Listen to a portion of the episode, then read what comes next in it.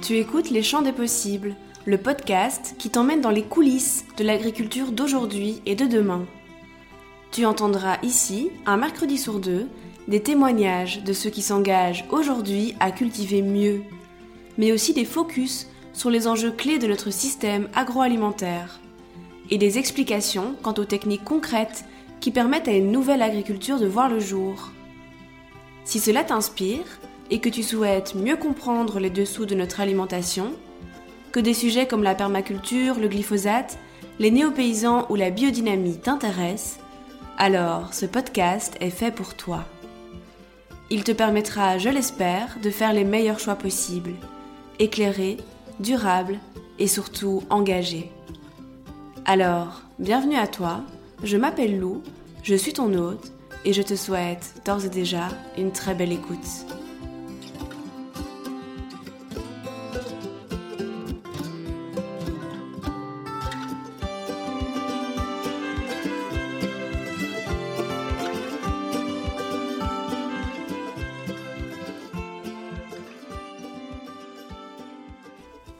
Les semences sont au cœur de l'agriculture. En effet, ça tombe sous le sens.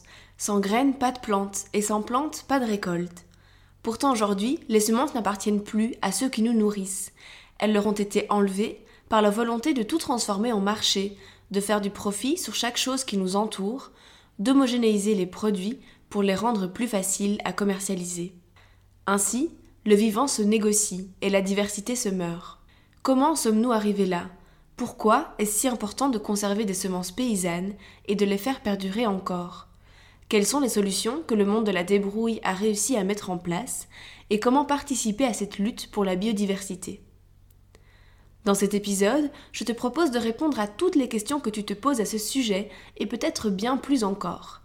Alors je te préviens d'avance, le sujet est vaste et complexe, mais je m'engage à te donner les clés pour le comprendre au mieux et en saisir toutes les facettes, même si pour ça, nous devrons nous plonger dans des aspects assez techniques. Comme d'habitude, tu trouveras toutes les sources que j'ai consultées à la préparation de cet épisode dans les fichiers à télécharger présents dans les notes du podcast. Bonne écoute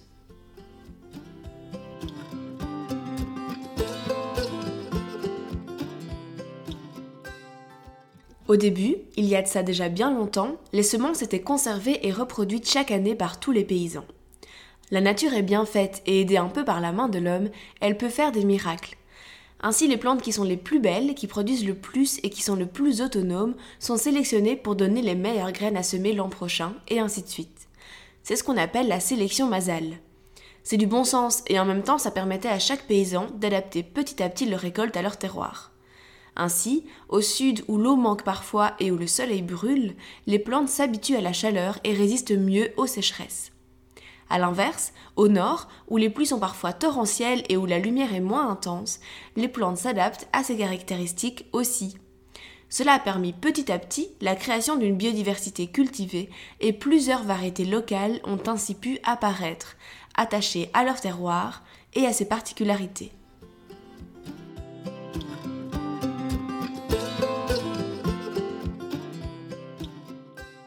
Après la Seconde Guerre mondiale, le marché commun européen a peu à peu émergé et s'est mal accommodé de ses particularismes locaux. Au contraire, une définition commune des variétés était nécessaire pour faciliter la libre circulation des marchandises et les échanges commerciaux. Petit à petit, divers règlements européens se sont ainsi directement imposés aux États afin de privatiser les semences et de les commercialiser. L'Union européenne a majoritairement fait appel à deux outils juridiques relevant du droit de propriété industrielle pour y parvenir, le brevet et le certificat d'obtention végétale appelé COV. Ces deux outils assurent à leurs détenteurs une exclusivité de commercialisation sur la semence ainsi protégée et ou un droit de royalties dans le cas où d'autres personnes commercialisent ou se servent de ces semences. Mais attention, ils ne protègent pas exactement la même chose. Le brevet protège une invention et implique donc généralement une modification génétique de la plante, comme pour les OGM, qui est l'exemple le plus connu, mais aussi pour d'autres procédés d'obtention de nouveaux caractères des plantes, comme la mutagénèse, la fusion cellulaire, etc. Le COV, quant à lui, protège une variété qui remplit plusieurs critères. La distinction, donc le fait de pouvoir la distinguer d'autres variétés, l'homogénéité, Donc si on plante un champ de cette variété, une certaine homogénéité peut être constatée. Et la stabilité. Ces critères peuvent être observés sur plusieurs générations. On les appelle les variétés DHS. En ce qui concerne les brevets, on va pas s'attarder dessus car c'est pas vraiment le sujet. Sache juste que l'impact de ces brevets est immense. Les multinationales détentrices des plus gros portefeuilles de brevets dictent leurs lois à leurs concurrents moins bien pourvus. Aux USA, où les brevets sur les OGM dominent le marché depuis 20 ans, les gènes brevetés ont contaminé tous les champs et les agriculteurs sont poursuivis en contrefaçon s'ils ne peuvent pas prouver qu'ils ont acheté des semences brevetées. Plus de 95% des surfaces des principales cultures agricoles, telles que le soja, le maïs, le colza, la betterave et le coton, sont ainsi devenues OGM. Si ça t'intéresse, je pourrais en parler dans un prochain épisode. En ce qui concerne donc les variétés de semences à proprement parler, le principe est simple. Seules les semences présentes dans les catalogues des variétés, donc qui détiennent un COV, peuvent être commercialisées. En plus des critères DHS, de distinction, d'homogénéité et de stabilité, les variétés de plantes agricoles doivent posséder ce qu'on appelle une valeur agronomique satisfaisante. Chaque nouvelle variété doit produire autant ou plus que les variétés déjà enregistrées. Dans la pratique, cela va favoriser les variétés adaptées à un recours massif aux engrais et pesticides chimiques qui permettent d'augmenter artificiellement les rendements. Le marché des semences est ainsi réservé aux variétés standardisées, dépendantes du paquet technologique issu de la pétrochimie. Il est lui-même destiné à corriger quel que soit le lieu et l'année, l'insupportable diversité et variabilité des conditions naturelles de culture. Or, les paysans ont toujours cherché à garder une grande diversité afin de permettre à leurs semences de s'adapter chaque année à la variabilité des terroirs, des climats et des conditions de culture. Mais en instaurant ces différents critères, le COV rejette cette diversité et par la même occasion les semences paysannes. Les agriculteurs perdent ainsi le droit de commercialiser leur propre production de semences. Ces réglementations ont en fait davantage été pensées pour le développement d'une filière industrielle, et c'est ainsi que quelques gros semenciers ont monopolisé le marché, aidés par une législation qui abondait dans leur sens, laissant les paysans cultivateurs dépourvus et dépassés par les injonctions impossibles à tenir pour de petites structures plus artisanales. Ainsi, en 2017, les dix plus grosses entreprises semencières mondiales contrôlaient 75% des semences certifiées et commercialisées, et les trois premières d'entre elles, Monsanto, Dupont Pionnier et Syngenta, en commercialisaient 53% contre seulement 6,8% du marché en 1985. Les multiples rachats entre ces sociétés ont abouti à une concentration encore plus intense du secteur et ont renforcé cet oligopole, puisqu'en 2019, les quatre premières multinationales de l'agrochimie, Bayer, qui avait racheté Monsanto, Do Dupont, Chen China Syngenta et BASF, détiennent plus de 60% du marché mondial des semences commerciales. Pire encore, en Europe, 90% des graines semées appartiennent aux cinq premiers leaders du marché. Adieu biodiversité et autonomie. D'après la FAO, l'Organisation des Nations Unies pour l'alimentation et l'agriculture, 75% des aliments de la planète proviennent d'à peine 12 espèces végétales et 5 animales. Après avoir accaparé le marché des semences à coups de brevets et d'enregistrement de nouvelles variétés, les multinationales semencières ont pu mettre au point certains procédés biologiques qui permettent de stériliser directement les graines ou de rendre inintéressante la reproduction des semences pour les paysans. C'est ce qu'on appelle les OGM Terminator ou les semences hybrides.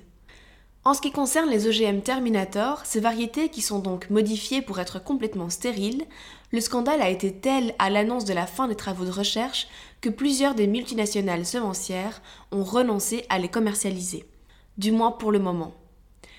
Par contre, les semences hybrides, aussi appelées F1, représentent aujourd'hui l'écrasante majorité des graines plantées chez nous. Le procédé est complexe, mais je vais essayer de l'expliquer au mieux. Deux lignées, appelons-les parents 1 et parents 2, sont auto-fécondées sur plusieurs générations afin d'arriver à une variété extrêmement stable et dite pure, mais aussi extrêmement pauvre d'un point de vue génétique car consanguine. Ensuite, le parent 1 et le parent 2 sont croisés ensemble et donnent une première génération de semences.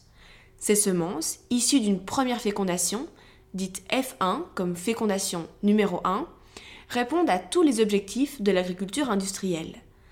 En effet, l'éloignement génétique des deux parents stimule ce qu'on appelle l'effet hétérosis. Les semences F1 jouissent d'un boom génétique, et cela crée un accroissement des productions de la plante, au détriment des facteurs de fertilité et de la qualité nutritionnelle. De plus, les plantes étant toutes issues du même croisement, les cultures sont extrêmement homogènes, ce qui rend entre autres la mécanisation plus facile. Pense par exemple au champ de blé où tu vois que chaque céréale a exactement la même taille. Mais, et oui, tu t'y attends, il y a un mais dans tout ça, le croisement n'ayant pas été stabilisé, donc pas réalisé sur plusieurs générations, l'agriculteur ne peut pas utiliser une partie de sa récolte comme semence. En effet, les graines issues de la culture de cette deuxième génération, qu'on appellerait alors F2, sont majoritairement issues de croisements entre plantes génétiquement très proches et ne bénéficient plus de l'effet hétérosis.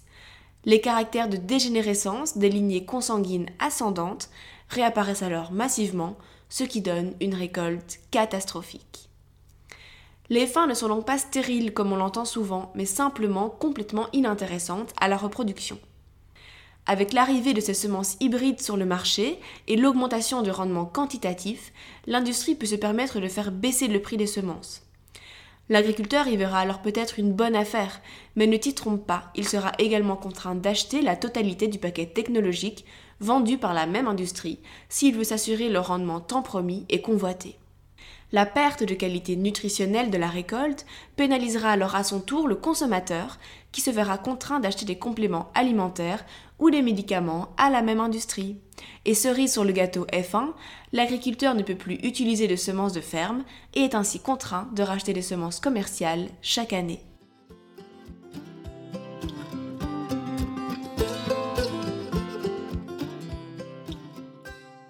Aujourd'hui, tout cela implique que les semences qui ne figurent pas dans ce fameux catalogue, les semences dites libres, sont interdites à la commercialisation.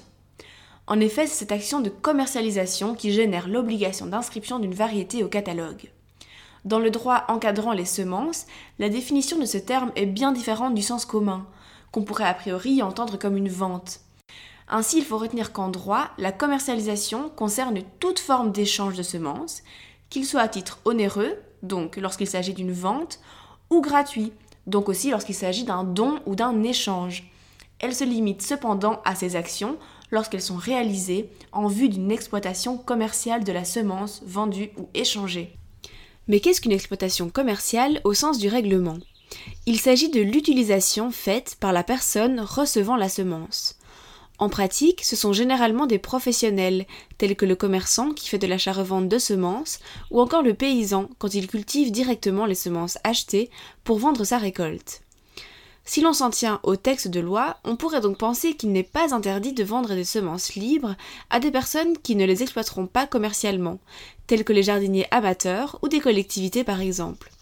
Mais c'est sans compter sur l'interprétation un peu particulière de cette notion que lui ont donné la jurisprudence et la doctrine. En effet, la Cour de cassation et la Cour d'appel de Nancy ont considéré que la commercialisation des semences, y compris lorsque celles-ci sont destinées à des utilisateurs non professionnels, entre dans le cadre d'une exploitation commerciale et doit donc être soumise à la législation en vigueur sur les semences, c'est-à-dire notamment à une inscription des variétés au catalogue officiel. C'est d'ailleurs à ce titre que l'association Cocopelli, productrice de semences paysannes et libres, a été condamnée plusieurs fois. Résumons donc et faisons le point une bonne fois pour toutes sur ce qui est interdit ou non. Les semences paysannes sont-elles interdites? La réponse est non. En effet, rien n'interdit à une personne, professionnelle ou non, de cultiver des variétés non inscrites au catalogue et d'en vendre la récolte en l'état ou transformée. Les seules exceptions à retenir sont un usage réglementé pour les OGM, les plantes sujettes à certaines maladies spécifiques et la culture de la vigne en vue de commercialiser du vin. As-tu le droit de vendre des semences de variétés non enregistrées au catalogue? La réponse ici est oui et non. Oui, mais seulement dans un seul cas, s'il s'agit d'espèces non réglementées, c'est-à-dire pour lesquelles le catalogue n'est pas obligatoire, comme le petit épeautre, le sarrasin, le millet, le salsifis, le panais, la roche, la physalis ou encore le pissenlit.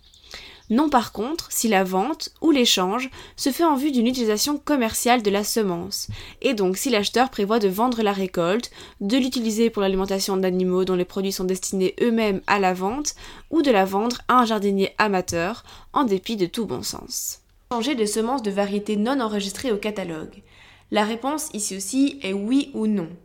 Oui pour tout le monde quand cela est destiné à la recherche, la sélection ou la conservation. L'échange peut alors se faire à titre gratuit ou contre un dédommagement financier des frais engagés. Et pour les paysans, seulement dans le cadre de l'entraide agricole si les semences n'appartiennent pas à une variété protégée par un COV et hors de tout contrat de multiplication des semences. La responsabilité de celui qui vend ou échange la semence est d'indiquer clairement l'usage de dix semences. Donc, on note simplement usage amateur, exploitation non commerciale, etc. Il faut rester cohérent sur la taille et la quantité des lots vendus ou échangés. Celui qui vend ou échange de la semence n'est pas responsable, cependant, de l'usage fait in fine par l'acheteur. As-tu le droit de donner tes semences paysannes? Ici aussi, oui et non. Comme on l'a vu, le don et l'échange, même gracieux, sont considérés comme des actes commerciaux d'après le règlement européen. Les points que j'ai développés précédemment s'appliquent donc également dans ce cas. As-tu le droit de ressemer une variété protégée par un COV? Ici la réponse est claire et c'est non sauf pour les 34 espèces dérogatoires et à condition de rémunérer l'obtenteur. Petit test pour voir si tu as tout bien compris. As-tu le droit de ressemer tes semences paysannes? La réponse est oui. Les semences paysannes n'appartiennent pas à des variétés protégées par un COV et sont donc libres. Il est donc possible de les multiplier à la ferme.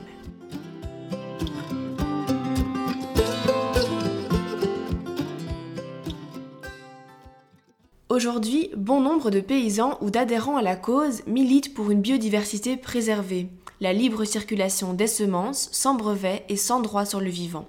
En effet, la FAO déplore que depuis un siècle seulement, 90% des variétés traditionnellement utilisées par les paysans à l'échelle de la planète ne sont plus cultivées, et 75% d'entre elles ont déjà été irréversiblement perdues. Indéniablement, la privatisation des semences a largement participé à ce désastre.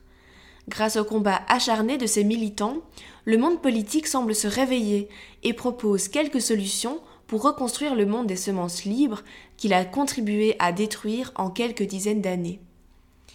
Par exemple, le nouveau règlement européen sur l'agriculture bio, que j'ai d'ailleurs détaillé dans l'épisode qui parle des labels alimentaires, prévoit qu'en janvier 2021, les semenciers bio pourront commercialiser leurs semences paysannes. Et c'est un pas énorme pour l'Union européenne, et nous pouvons nous en réjouir, même si certaines choses ne sont pas encore réglées. En effet, l'UE aimerait conserver un contrôle sur les semences ainsi commercialisées pour garantir une qualité à l'acheteur, une traçabilité de la graine et aussi éviter les fraudes au brevet ou au catalogue. Le règlement renvoie ainsi les détails aux actes délégués à prendre par les États membres avant fin 2020.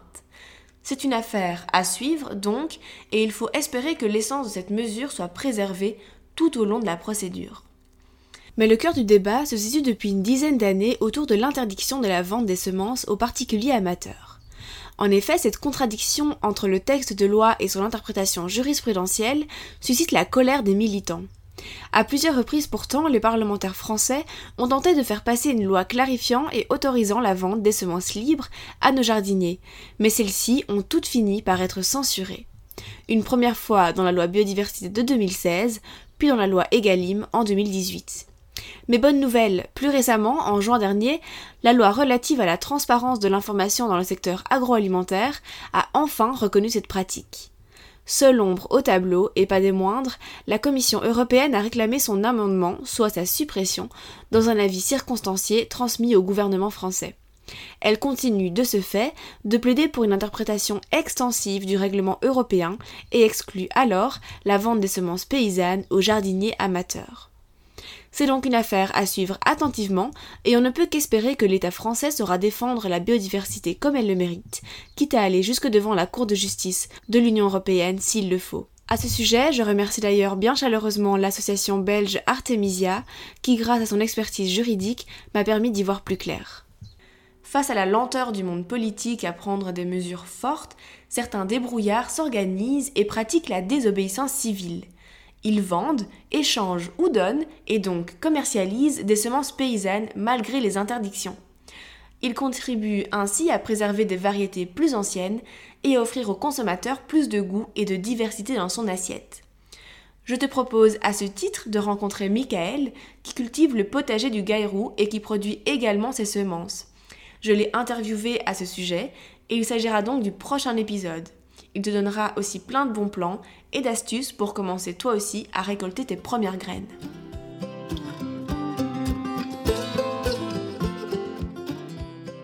Voilà, nous arrivons à la fin de ce vaste sujet. J'espère que toutes ces informations t'ont permis de cerner toutes les facettes du monde des semences. Si cet épisode t'a donné envie de participer à la préservation de la biodiversité, je te propose d'écouter celui qui arrivera juste après donc et qui te donnera des bons conseils pratiques pour t'y mettre. Si tu veux déjà acheter tes premières semences pour être prêt dans deux semaines, je te donne quelques bonnes adresses pour des semences libres. N'oublie pas qu'il est toujours préférable de s'approvisionner chez un semencier de ton terroir, ou en tout cas qui connaît un climat plus ou moins similaire au tien. Ainsi, en Belgique, il y a cycle en et semaille, mais aussi semences avec un A. En France, le plus connu reste Cocopelli mais tu peux aussi certainement trouver de plus petits semenciers autour de chez toi ou te diriger vers une grainothèque, sorte de bibliothèque de semences gratuite. Je te mets tous les liens dans les notes du podcast. Pour clore cet épisode, j'aimerais dire que même si la situation que nous connaissions pour les semences est désastreuse, elle est encore bien pire dans certains pays du monde où la sécurité alimentaire n'est pas encore acquise. Alors certes, nous consommons au quotidien des fruits et légumes issus de semences hybrides, mais gardons à l'esprit que nous avons la chance de manger chaque jour à notre faim. Dans d'autres parties du globe, le commerce de semences prive les gens de nourriture, tue les agriculteurs à petit feu et détruit davantage une biodiversité déjà amplement menacée. Cette situation est encore bien différente de la nôtre. Si cela t'intéresse d'en savoir plus, mais aussi d'apprendre comment les habitants de ces contrées se sont parfois relevés et ont réussi à reconstruire un champ, un village ou une région où les paysans ont repris le pouvoir de leurs semences et de leur nourriture, comme Vandana Shiva par exemple, alors j'en ferai un prochain épisode avec grand plaisir. Merci de m'avoir écouté. Si tu as aimé cet épisode, n'hésite pas à mettre quelques étoiles sur Apple Podcast. J'attends aussi tes commentaires avec tes remarques positives comme constructives avec impatience. À très bientôt pour un nouvel épisode et d'ici là, prends soin de toi.